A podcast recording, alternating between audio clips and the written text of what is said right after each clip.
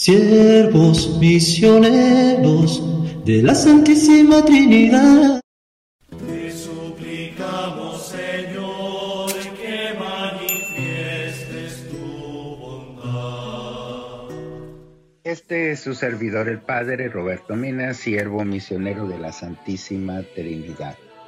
El día de hoy estamos en el martes de la semana vigésimo tercera del tiempo ordinario y las lecturas están tomadas de Colosenses 2 del 6 al 15 y luego el Evangelio de San Lucas, que pronto leeremos.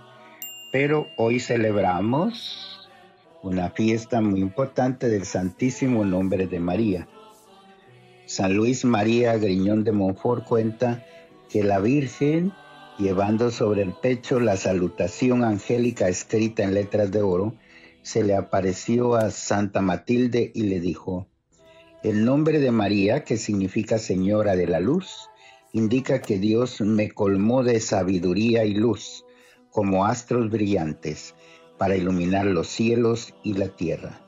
Así que esta conmemoración es probablemente algo más antigua que el año 1513, aunque no se tienen pruebas concretas sobre ello.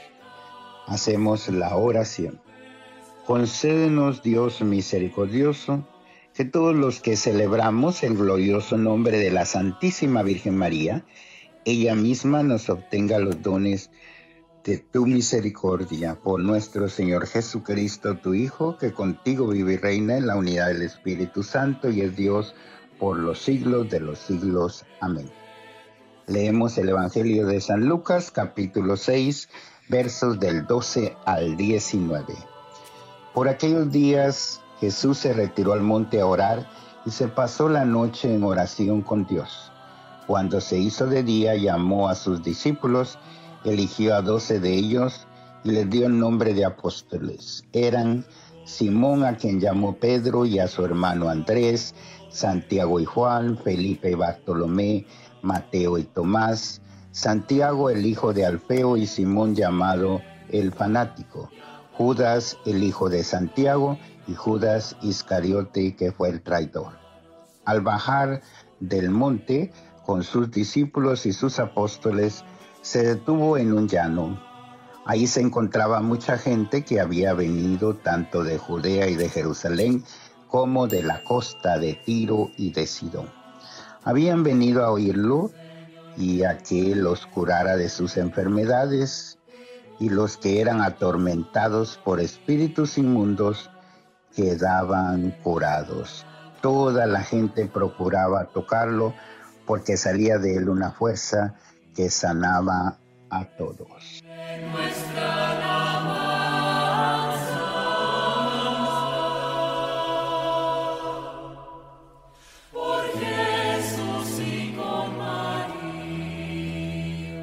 Así que alabamos al Padre Celestial porque Cristo, su Hijo y enviado, anunció el Evangelio del Reino a los pobres y humildes y fundó su iglesia sobre las columnas de los apóstoles. Nos llama a formar un pueblo compacto que le sirva en la unidad, la verdad y la santidad. Y recordamos que hemos recibido la fe de parte de nuestros mayores a través de una larga cadena de testigos y creyentes. Entonces, recordemos que Jesús pasa la noche en oración y elige a doce discípulos a los que llamó apóstoles, una tarea que viene entonces de Dios. Son doce, un número que puede verse como simbólico de muchas cosas, pero sobre todo de las tribus de Israel. Entonces, porque la iglesia es el nuevo Israel. Entonces, la lista de los doce aparece varias veces en el Evangelio, con ligeras diferencias de orden que aquí no nos importa subrayar en este momento. Los doce no son grandes personalidades, cada uno con su diferente personalidad contribuyó a la iglesia entonces, la comunidad de Jesús es apostólica, eso es lo que nos interesa, que está cimentada en la piedra angular que es Cristo Jesús, pero también tiene como fundamento a los apóstoles que él mismo eligió como un número inicial de la iglesia, un núcleo, a través del cual pues se va formando la comunidad de los bautizados. Esta comunidad apostólica es la que colabora con el resucitado y su espíritu en el trabajo que él hizo. Entonces, es importante que las decisiones más claves de la historia de la iglesia se han tomado primero en oración y después ya se consulta a los demás miembros de la iglesia.